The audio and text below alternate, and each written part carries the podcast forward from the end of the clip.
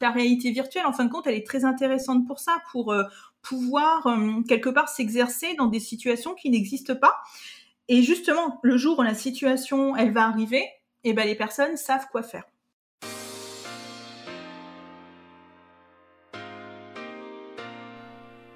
Bienvenue dans le podcast Formation Innovation, le podcast qui vous permet de passer un moment en compagnie d'experts de la formation.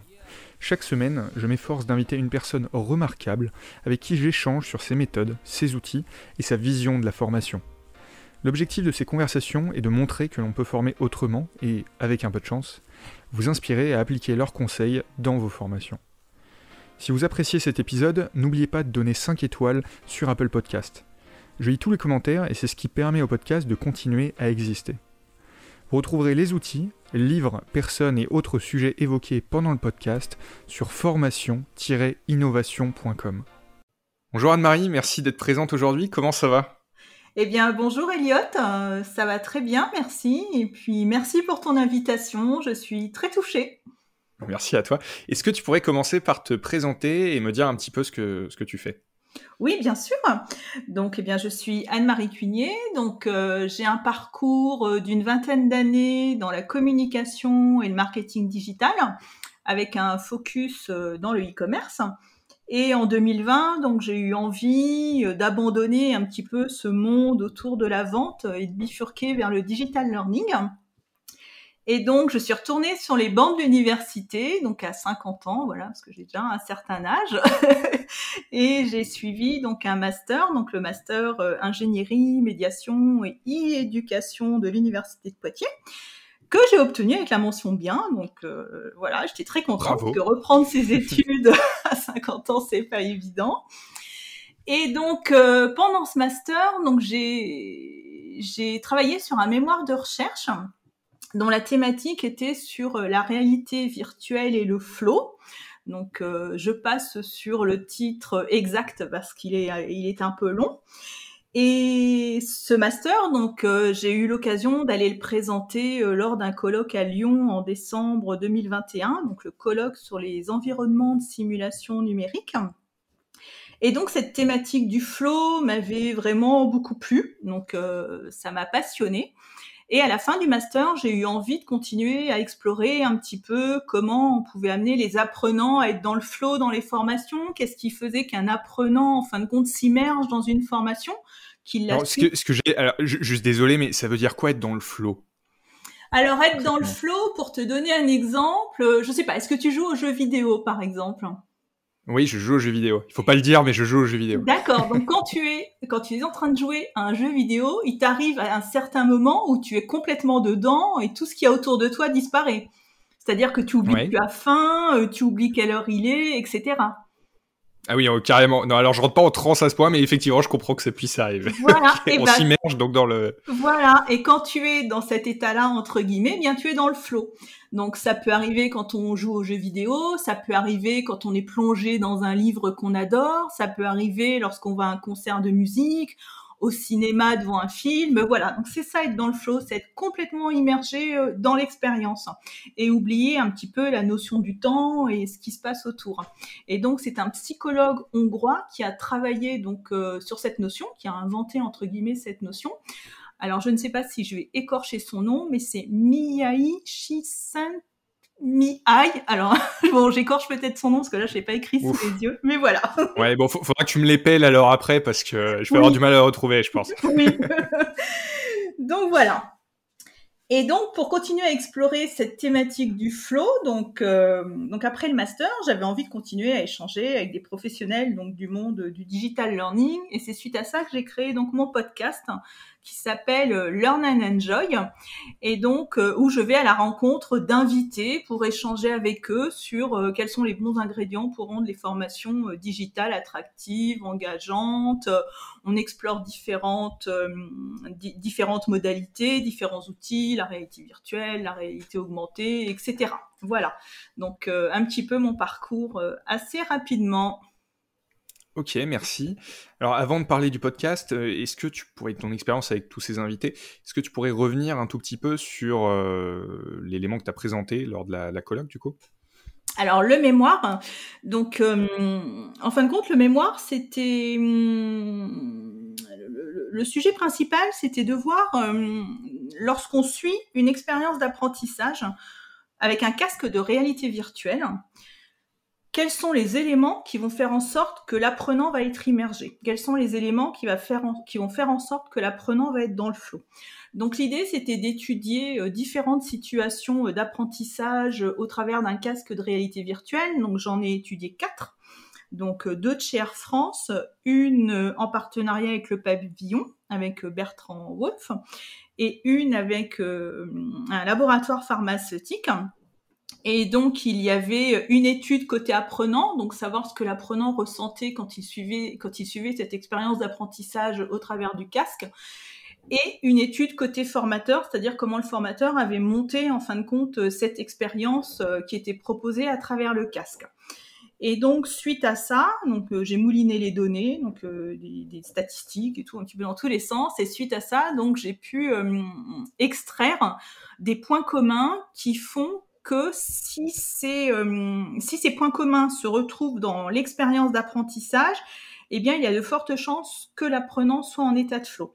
Donc, ça va être des points comme un univers graphique ou un univers audio, ça va être euh, raconter une histoire, euh, ça va être qu'il y ait un personnage qui soit crédible dans l'expérience, etc. Voilà, c'est différentes choses qu'on doit retrouver entre guillemets, donc dans cette expérience que l'on suit à travers le casque pour favoriser au maximum l'état de flow de l'apprenant. Ok. Est-ce que tu as vu des organismes de formation ou des entreprises d'ailleurs qui font de la formation euh, appliquer ces, méthodologies ou en tout cas, est-ce que tu as des exemples de boîtes qui font bien de la réalité virtuelle pour les formations? Alors, des exemples, euh, je ne saurais pas dire comme ça. Euh, pour moi, les situations d'Air France sont celles qui avaient eu le meilleur score, donc euh, au niveau de l'étude. Et pourquoi alors? Eh bien, parce que c'était des expériences qui étaient vraiment très très réalistes. Et c'était aussi le fait d'être sur l'apprentissage de gestes techniques. Donc les apprenants euh, avaient comme consigne d'aller vraiment apprendre des gestes techniques. Donc c'était autour d'un réacteur, euh, d'un avion A320, savoir comment le faire redémarrer. C'était aussi euh, comment faire en sorte de venir à bout d'un feu de batterie lithium. Donc ça c'était vraiment des bonnes pratiques. Après, du côté du laboratoire pharmaceutique, donc LFB, j'espère que je ne me trompe pas, les scores étaient bons aussi parce que là, c'est pareil, on était vraiment sur euh, de, l'apprentissage et de la répétition de gestes techniques. Donc, euh, apprendre sur les machines, sur les équipements industriels, certains gestes à faire. Et là, euh, oui, les scores étaient bons. Ok, donc une expérience qui, qui, est plus proche de la réalité et de ce que je comprends, qui met peut-être dans les situations stressantes. Parce que tu un feu sur une batterie lithium, ça, ça, permet peut-être de s'immerger aussi un peu plus. Oui, et puis des euh, situations qu'on ne retrouve pas forcément euh, dans la réalité. Voilà, un feu de batterie lithium dans un avion, ben, on espère ne pas en avoir. voilà, voilà. Et donc euh, là, la situation a été reproduite pour que donc le personnel navigant puisse s'exercer à venir à bout de ce feu. Donc voilà, donc la réalité virtuelle, en fin de compte, elle est très intéressante pour ça, pour euh, pouvoir euh, quelque part s'exercer dans des situations qui n'existent pas. Et justement, le jour où la situation, elle va arriver, eh ben, les personnes savent quoi faire. Ok. Et donc, euh, donc merci, intéressant sur, sur la réalité virtuelle, c'est chouette. Tu n'as pas étudié la réalité augmentée? Ça, non, j'ai pas, pas étudié la euh, réalité augmentée, mais j'ai eu un invité sur le podcast qui a parlé de la réalité augmentée, qui était donc euh, Grégory Maubon, voilà, qui est un épisode très intéressant. Euh, pour revenir juste rapidement donc sur le mémoire, donc si, si tu as des auditeurs qui souhaitent prendre connaissance de l'étude dans sa globalité, il n'y a pas de problème qu'ils me contactent sur LinkedIn et je me ferai un plaisir de leur envoyer le mémoire. Super, bah c'est sympa. Ok, donc euh, une fois que tu as fait ce mémoire, tu l'as présenté, donc tu as eu euh, ton, super master euh, avec mention bien. Oui. tu, du coup, tu, tu sors. Alors j'ai cru comprendre qu'ensuite tu as été ingénieur pédagogique pendant un temps, c'est bien ça? Oui, j'ai été à l'université de Bourgogne. donc où j'ai été ingénieur pédagogique et donc là j'ai travaillé sur un projet donc pour les étudiants en pharmacie et donc l'idée, c'était de leur proposer un module de, formation, donc pour qu'ils apprennent aussi des gestes techniques euh, sur des équipements. Et là, j'ai découvert le logiciel VTS euh, Editor de Serious Factory, donc qui permet de faire des expériences immersives vraiment très intéressantes, donc avec un Alors, ça veut dire quoi? C'est, euh, voilà, explique-moi un petit peu ce que ça veut dire. Donc, en fin de compte, c'est tu peux recréer une scène en 3D, donc euh, par exemple une salle, et tu peux amener un avatar qui va donc guider l'apprenant dans ce qu'il doit faire au niveau de cette salle. Donc, ça fait vraiment quelque chose de très réaliste. Et lorsque j'ai testé ce module euh, auprès des étudiants, ils ont vraiment été euh, surpris parce que voilà, ça changeait des cours qu'ils avaient euh, à l'université et c'était beaucoup plus ludique et c'était beaucoup plus actif et vraiment un très très bon accueil. Et c'est vrai que moi je trouve cette solution, alors ce n'est pas pour en faire de la pub, mais cette solution VTS Editor vraiment très très intéressante dans ce qu'elle peut faire.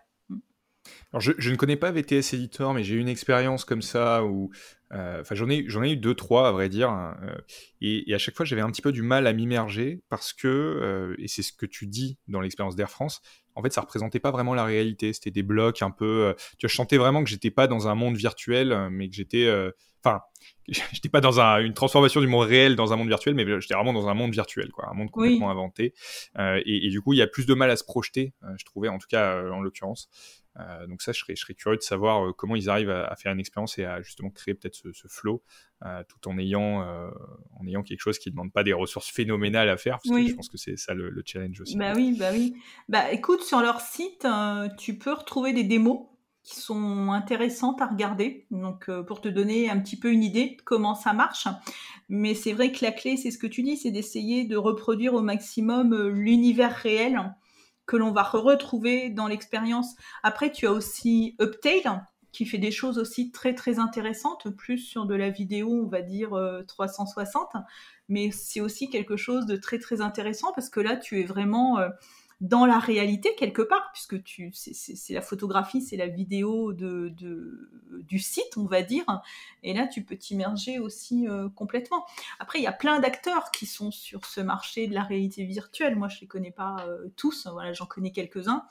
Non, bien sûr, il y, en a plein. Après, il y a, quand même une question aujourd'hui, je pense, de, budget. Malheureusement, ça reste euh, relativement inaccessible pour la plupart du, du public. Euh, euh, la réalité virtuelle, aujourd'hui, je sais que c'est utilisé dans certaines grandes entreprises où il y a vraiment des gros enjeux euh, derrière, et donc on peut se permettre de dépenser cet argent, mais c'est malheureusement pas accessible pour tout le monde. J'ai l'espoir que ça le sera un peu plus prochainement et qu'on aura peut-être tous un, petit, petit casque de réalité virtuelle pour suivre des formations chez soi de manière immersive.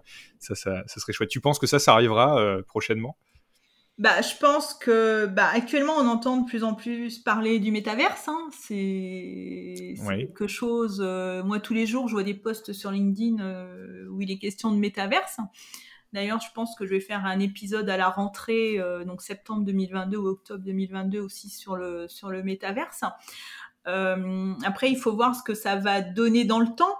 Après, oui, la réalité virtuelle aussi quelque part, c'est quelquefois j'ai l'impression qu'on cherche aussi un petit peu cet effet waouh avec la réalité virtuelle, mais quelquefois la réalité virtuelle n'est pas forcément la réponse à une euh, situation d'apprentissage pédagogique. Donc euh, utiliser la réalité virtuelle, oui, mais quand c'est vraiment adapté à ce que l'on veut faire apprendre aux apprenants. Et aussi, il y a quelque chose qu'on ne prend pas en compte, euh, je pense, c'est le coût de la maintenance des casques puisque les casques, euh, bah, ça change vite aussi, donc il faut les maintenir. Et là, dans la période qu'on vient de vivre avec le Covid, et eh ben, il faut aussi désinfecter les casques entre chaque expérience d'apprentissage.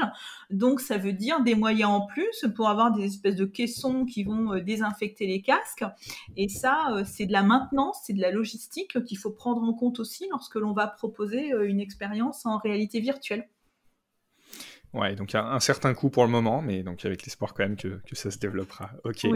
Et, et, donc maintenant on peut passer un petit peu au, podcast. Donc qu'est-ce qui t'a donné envie de, de, créer un podcast? Pourquoi? Quel était le, constat de base et, ce que tu essaies de faire avec le podcast? Alors, comme je le disais, donc c'était l'envie de continuer un petit peu à explorer euh, comment on peut rendre euh, les expériences euh, d'apprentissage euh, sympathique, engageante, attractive. C'était aussi l'envie de continuer à échanger avec des professionnels du monde de, la formation. Voilà. Et puis, euh, pourquoi un podcast? Eh bien, parce que c'est un format qui, qui me plaît bien, parce que c'est c'est assez facile, facile entre guillemets euh, à faire. Et puis, c'est un format innovant, nouveau. Donc, euh, j'écoutais moi-même des podcasts et donc je me suis dit, bah allez, allons-y, faisons un podcast. Donc, c'est vrai qu'au départ, quand on se lance dans un podcast, euh, bah, on sort aussi un petit peu de sa zone de confort. Hein. Quand on n'en a jamais fait, on se dit, euh, bon, bah, est-ce que ça va intéresser? Est-ce que ma voix va être bien dans le, dans le podcast, dans l'audio? Je sais pas, c'est peut-être des questions que toi aussi tu t'es posées quand tu as lancé le tien. Euh, là maintenant, le podcast va bientôt fêter son premier anniversaire. Euh, j'avoue que je suis très contente euh, des, résultats que j'ai, enfin de, l'accueil hein, qu'il a auprès, auprès des auditeurs. Et moi, je prends toujours beaucoup, beaucoup de plaisir à, faire mes interviews avec mes invités parce que bah, chaque invité que je reçois, quelque part, c'est une super belle rencontre. Et puis à chaque fois, on passe un bon moment. En fin de compte, c'est une discussion.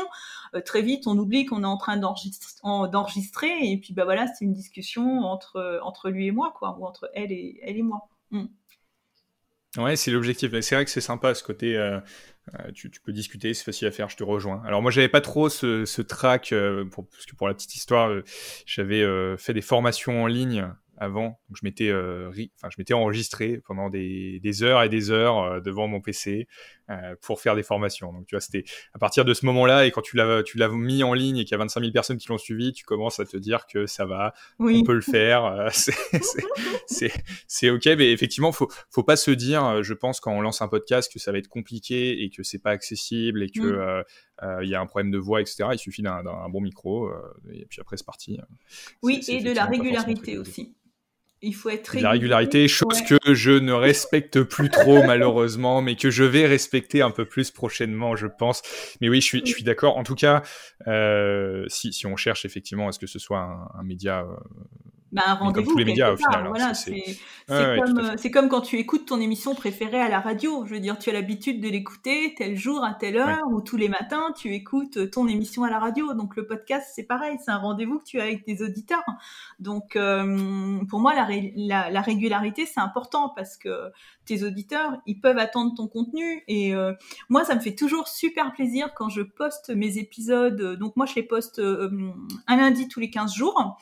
Euh, donc le lundi matin et, et, voilà et quand je regarde euh, dans la matinée le lundi et que je vois que j'ai déjà euh, plein d'auditeurs qui ont écouté ça me fait super plaisir parce que je me dis que bon bah le sujet les intéresse, euh, qu'ils ont vu que l'épisode était sorti et qu'ils sont allés l'écouter. Donc là, tu, tu vois pas, mais j'ai la petite larme qui coule en fait, ah, euh, parce que je le fais pas, tu vois. je, ah, je rigole, je rigole. ok. Et, est-ce que, euh, pour, pour, changer un tout petit peu de sujet, est-ce que tu peux me dire un peu, parce que là, tu es, à 30 épisodes à peu près au moment où on parle, donc tu as échangé sur divers sujets. est-ce que tu peux me dire quelles sont les, les pratiques innovantes qui, toi, euh, t'ont marqué, euh, ce que tu as retenu de tous ces épisodes, et tu peux nous donner quelques exemples euh, un peu sympas. Eh bien, dans les pratiques innovantes, eh bien, j'ai fait deux épisodes sur l'immersive learning, donc, qui étaient vraiment très intéressants, donc avec William Pérez, avec Sébastien Fons. Euh, Peach Boy aussi, qui m'a vraiment euh, bluffé, hein, avec euh, de Sarthe, Oméric que j'avais rencontré euh, sur le salon e-learning donc en septembre 2021 et qui a très gentiment accepté de faire un épisode. Et j'avoue être bluffé par cette solution où quelque part tu dialogues avec une intelligence artificielle. C'est, c'est vraiment bluffant, quoi.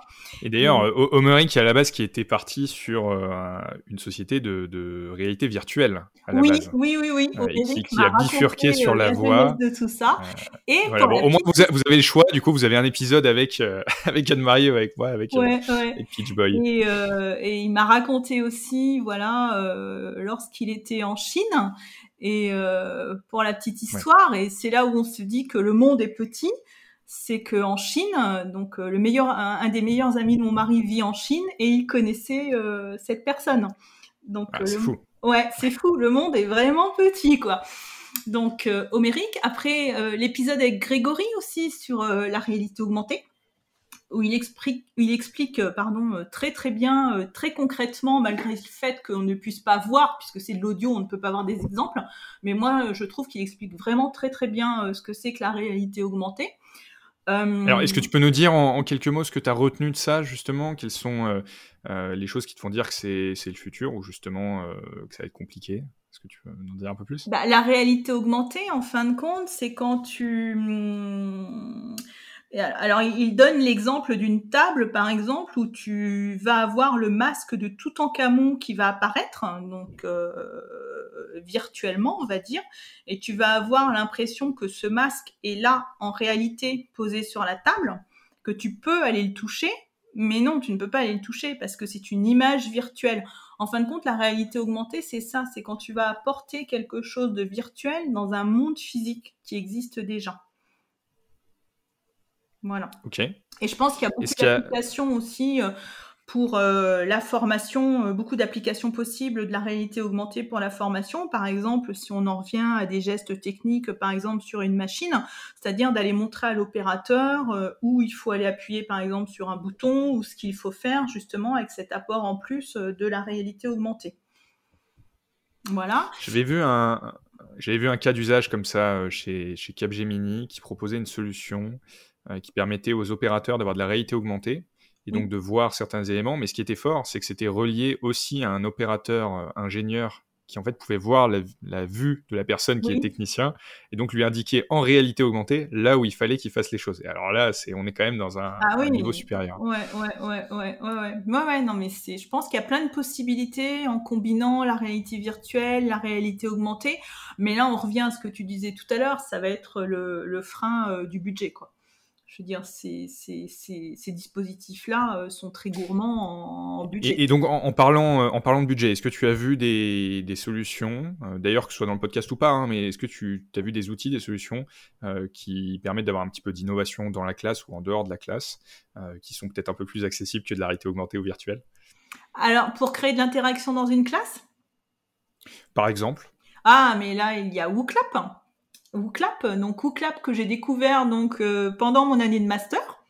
Donc euh, voilà, donc je me suis dit mais tiens mais c'est sympa ça, euh, on peut faire des nuages de mots, répondre à des quiz, etc. Ça apporte un petit peu d'interactivité.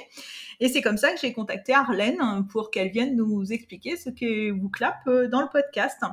Et du coup j'ai découvert aussi que WooClap avait une autre solution qui s'appelle WooFlash et donc qui permet aussi d'apprendre avec de la répétition espacée. Et ça, je trouve ça aussi euh, très très intéressant que euh, des étudiants puissent justement, grâce à cet outil, bah, du coup, euh, mieux mémoriser, mieux apprendre leurs cours. Donc, ouais, ces deux outils-là. Et puis après, si on va plus sur les plateformes LMS, c'est bien ce qu'est une LXP, puisque je ne savais pas ce qu'était une LXP. Donc on entendait beaucoup parler d'LXP. Donc euh, et là j'ai Manon de Rise Up qui est très gentiment venue expliquer aussi ce qu'était une plateforme LXP. Euh, et puis voilà. Puis après. alors c'est quoi une plateforme LXP du coup? Alors une plateforme LXP, euh, ça va aller, c'est plus complet qu'un LMS puisqu'elle va s'adapter aussi au profil de l'apprenant et euh, à la façon dont il va apprendre et elle va venir proposer du contenu.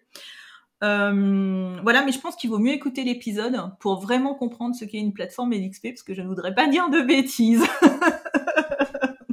ok, ça marche. Ok, ok, très bien. Bon bah écoutez, allez, allez voir l'épisode. Euh, mais en tout cas, c'est sûr que les LMS ont, entre guillemets du souci à se faire s'il n'évolue pas vers, vers d'autres choses. Oui, plus d'interactivité en fin de compte. La LXP va permettre plus d'interactivité. Et puis, euh, j'ai un épisode aussi qui est très sympa avec une, une enseignante québécoise.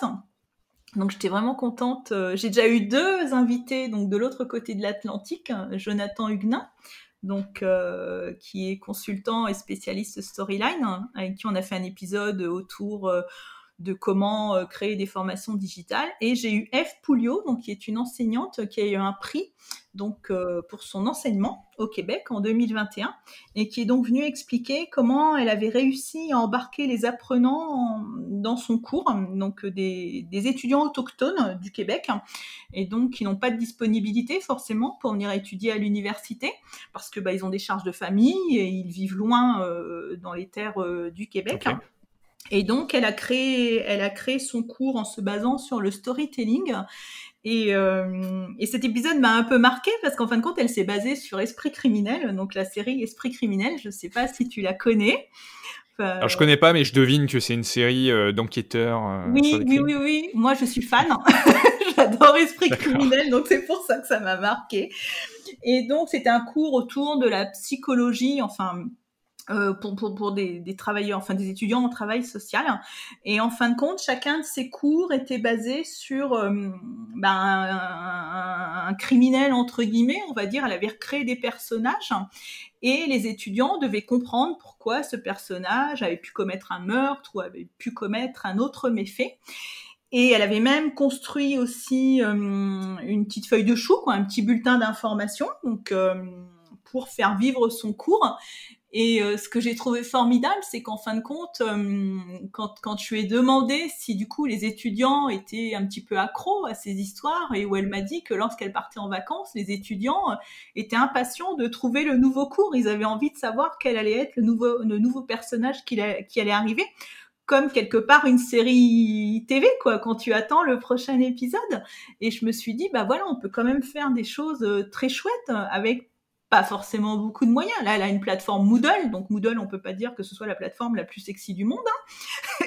et du coup, c'est clair. Voilà. Et du coup, elle a quand même réussi à capter les apprenants euh, avec ça, en rajoutant le, storytelling. Le storytelling. Et d'ailleurs, en parlant de storytelling, oui, j'adore aussi l'épisode qu'on a fait avec Nicolas, donc euh, Nicolas Lozancic sur le storytelling, où il parle bien. Euh, du point de vue de l'auteur, euh, du fait de raconter des histoires, euh, etc. Ouais. Mm. C'est vrai que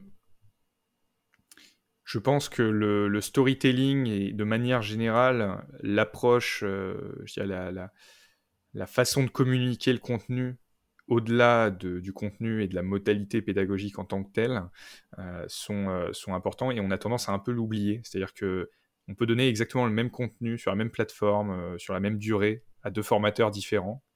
Euh, ça va pas être le même résultat. du tout, du tout, du tout. Non, et, ça, c'est important de euh, raconter une histoire. ouais, et puis il ne faut pas oublier qu'on est aussi dans une culture du beau. Ça, c'est un de mes invités avec qui j'ai enregistré cette semaine. Donc, l'épisode n'est pas encore paru, donc il va paraître bientôt. Donc, bah, je te donne la primeur, c'est avec Morgane Travers donc euh, qui est Digital Learning Manager, et j'ai beaucoup aimé ce qu'il a dit. Euh, voilà, on est dans la culture du beau, dans la culture d'Instagram, dans la culture des beaux sites e-commerce. Et en fin de compte, si tu veux engager ton apprenant dès le début, il faut que ton module de digital learning soit beau. Tu peux pas te permettre de proposer quelque chose qui ne soit pas abouti graphiquement, qui ne soit pas abouti euh, au niveau audio. Il faut que l'apprenant il soit devant quelque chose de très beau, c'est comme un repas, quoi. C'est-à-dire que le contenu peut être bon, mais c'est pas beau. Euh, envie, pas envie. Que, voilà, si tu arrives devant ton truc et qu'en fin de compte, euh, c'est c'est pas très beau, bah, l'apprenant va se dire oh là là, mais ce que je vais apprendre après, euh, finalement, euh, ça va pas être terrible. Alors que si tu arrives devant quelque chose qui est beau, sans forcément y mettre des tonnes de moyens, quoi. tu peux faire des sites internet très très beaux sans, sans dépenser des, des mille et des cents. Mais si c'est déjà beau, si c'est abouti graphiquement, l'apprenant, il va se dire ah bah ouais, ça c'est chouette. Donc je pense que ce qu'il y a dedans, euh, ça va être qualitatif. Donc ne pas sous-estimer euh, le, design et la, beauté de ces, bon, de ces après, euh, en page, c'est sûr. C'est mon passé de communicante qui parle là aussi, mais moi je suis aussi très attachée à ça, quoi. Le, la typo, une belle typo, des beaux visuels, euh, un univers graphique, voilà, que ce soit beau. D'ailleurs, j'ai toujours, j'ai toujours mon blog de voyage que j'avais fait toute seule. et où je m'étais attachée euh, à, créer un blog euh, aussi euh, joli, quoi. Mais c'est, c'est la, communication en général n'est, pas une condition du succès, mais va, va, certainement aider au succès et mettre toutes les choses de l'autre côté. Donc c'est sûr qu'il y avoir, avoir des belles slides, etc. voilà. Et ça, c'est quelque chose que je que j'essaye de partager aussi dans le podcast parce que j'ai des épisodes aussi en solo dans le podcast. Où là, j'essaye un petit peu de partager comment on peut s'inspirer, en fin de compte, des techniques de communication et de marketing pour les appliquer au digital learning et essayer d'expliquer qu'en fin de compte, on, on peut s'en inspirer pour améliorer les expériences d'apprentissage. Euh, c'est pas quelque chose, on va dire, de, de, de superflu, mais communiquer avec l'apprenant, c'est important, quoi. Je veux dire, on peut très bien faire le parallèle avec un site e-commerce. Quand tu as ton client qui arrive sur ton site et qui veut commander un produit, bah, il faut euh, créer un dialogue avec ce client, il faut créer une relation pour que ce client, quelque part, achète et reste sur ton site. Bah, avec l'apprenant, c'est pareil. Quand l'apprenant va arriver euh, sur ton module, sur la plateforme, eh ben, il faut créer un dialogue avec lui, il faut lui donner envie de venir, il faut lui donner envie de rester sur la plateforme, il faut aller le rechercher pour qu'il revienne sur la plateforme, et il faut le valoriser à la fin parce que euh, après tout le monde beaucoup d'apprenants ont aussi ce besoin quelque part de se dire je vais aller jusqu'au bout de la formation parce que je vais avoir quelque chose. Je vais avoir un diplôme je vais avoir un certificat je vais avoir un badge je sais pas. Mais ça c'est aussi un des ressorts qui font que l'on va aller jusqu'au bout quoi. La récompense la récompense. Alors, ce sera ma, ce sera ma dernière question avant qu'on passe aux, questions que je pose à tous les invités. Euh, si euh, il y avait trois points que tu suggérerais aux organismes de formation qui peuvent appliquer tout de suite pour améliorer soit leur formation, soit leur marketing, soit voilà, pour améliorer quelque chose dans leur organisme de formation, ce serait quoi tes trois petits conseils là qu'on pourrait appliquer tout de suite? Eh ben, de communiquer avec l'apprenant avant la formation, pendant la formation et après la formation. De mettre en place déjà, de commencer par mettre en place déjà une action avant, une action pendant et une action après. Ok, et concrètement, une action, ça peut être quoi? Eh bien, avant la formation, ça peut être euh, un mail de bienvenue quand l'apprenant s'est inscrit à la formation. Voilà, on lui fait un petit mail d'onboarding en lui disant, bah voilà, euh, merci de vous être inscrit. Dans cette formation, vous allez euh, travailler là-dessus, vous allez acquérir telle compétence, voici vos identifiants de connexion et tout, pour pas que l'apprenant perde son temps à aller chercher, par exemple, ses identifiants de connexion. Pendant la formation, ça va être, moi je dirais, de créer un espace pour échanger avec l'apprenant, pour essayer de rajouter un petit peu d'humain, quoi, espèce de, de, un, espace WhatsApp ou un espace Discord euh, pour échanger et pour créer cet effet de groupe parce que lorsqu'on est tout seul derrière son ordinateur, on a aussi envie d'échanger avec les autres apprenants et de faire partie d'un groupe. Et après la formation, je dirais bah, tout simplement euh, créer un certificat euh, qu'on va remettre à l'apprenant et le remercier d'avoir suivi la formation aussi. Ça, c'est aussi quelque chose d'important. Ok. Merci pour ces conseils. Et donc maintenant, on va passer aux, questions euh, de la fin. Est-ce que tu es prête? Eh bien, je suis prête. Allons-y. Pour toi, la formation dans 10 ans, c'est quoi? Alors, je n'ai pas de boule de cristal, malheureusement, mais je pense qu'on va avoir des, on a déjà des tendances qui se dessinent. Hein. on l'a dit tout à l'heure avec euh, le métaverse, la réalité virtuelle, la réalité augmentée. Je pense qu'on va avoir aussi une place de plus en plus de plus en plus grande avec euh, l'adaptive learning, qui permet vraiment euh, d'adapter le contenu de formation euh, au niveau de, savoir entre guillemets de l'apprenant, donc qui va aller lui proposer des contenus vraiment adaptés à ce qu'il cherche à apprendre. Et puis, pas tout digital, ça j'en suis sûre, mais voilà, de redonner de la place à l'humain, parce que les deux ans qu'on vient de vivre ont donné beaucoup de place au digital, mais quand on retourne en présentiel, on est très content aussi euh, de se revoir. Est-ce qu'il y a une personne que tu recommandes de suivre dans l'univers de la formation? Alors une personne, euh, non, parce que moi j'en suis beaucoup sur euh, sur LinkedIn. Voilà, je veux pas forcément citer quelqu'un plutôt qu'une autre. je dirais qu'en ce moment, j'aime bien le contenu que partage euh, Delphine Moncourget de GNFA. Pardon si j'écorche. voilà, mais il y a plein d'autres personnes que je suis. Euh, voilà, faut pas, faut pas hésiter à s'abonner euh, au compte de différentes personnes parce que LinkedIn est aussi un formidable moyen d'apprendre et un formidable moyen de faire sa veille. Est-ce qu'il y a un outil digital que tu recommandes? Et alors, on peut pas dire WooClap, parce qu'en fait, si on dit WooClap, je pense qu'on va croire que je suis un, sponsor de WooClap plus, bah oui, Non, mais je comprends. Parce que tous les invités me disent WooClap. Donc, je, je, dis ça un petit peu rigolant, parce que tu l'as encore évoqué, tu vois encore une fois, mais, mais c'est que leur produit est vraiment génial. Ah oui, leur produit est génial. J'avoue que je, le recommande. Euh, mais donc, voilà, donc, quel outil euh, tu, tu nous recommanderais? Je sais pas. En ce moment, je viens de découvrir Loom, donc je dirais que je recommanderais euh, celui-là. C'est vraiment un outil qui permet très facilement de filmer son écran et d'apparaître en même temps sur l'écran, donc de, créer quand même du lien avec l'apprenant. Donc euh, voilà, je citerai Loom. Ok, nous, juste euh, petite alternative pour ceux qui cherchent quelque chose qui n'est pas payant. Euh, nous, on utilise un petit logiciel chez EduSign qui s'appelle Bubble euh, et qui en fait permet de faire la même chose que Loom globalement, sauf de manière gratuite, ce qui vous permet donc d'enregistrer votre écran et c'est assez pratique lorsque vous voulez répondre à une question de manière un peu plus précise à l'oral. Voilà, petit, euh, petit point, mais donc Loom est très bien aussi. Hein. Ah, et ça permet de faire la même chose, je connaissais pas. Sensiblement la même chose. L'avantage de Loom, c'est que tu vas avoir des dossiers, tu vas pouvoir euh, stocker les choses, etc. Donc Loom est plus complet, hein, mais si vous voulez quelque chose de plus facile, enfin plus facile, en tout cas euh, rapide et gratuit, ça peut être une solution. Ah bah, Est-ce qu'il y a un... Top. Au moins, ça sera utile à toi. C'est déjà ça. Est-ce que il y a un livre que tu, tu, as sur ta table de chevet ou que tu recommandes? Alors, le livre que je viens de finir, bon là, euh, du coup, euh, vous allez connaître mes goûts en matière euh, de lecture. Donc, il s'appelle La saignée de Cyril Cyr. Voilà, c'est un livre un peu dans la mouvance. alors, si les auditeurs connaissent la mouvance Bernard Minier, Jean-Christophe Granger, voilà, j'aime bien tous ces, tous ces livres un peu thriller, un peu fantastiques. voilà. Bon, il est un peu dur au début, hein, il est un peu hard, mais euh, une fois passé les premières pages, euh, on se laisse captiver. ok. Et où est-ce qu'on peut te trouver?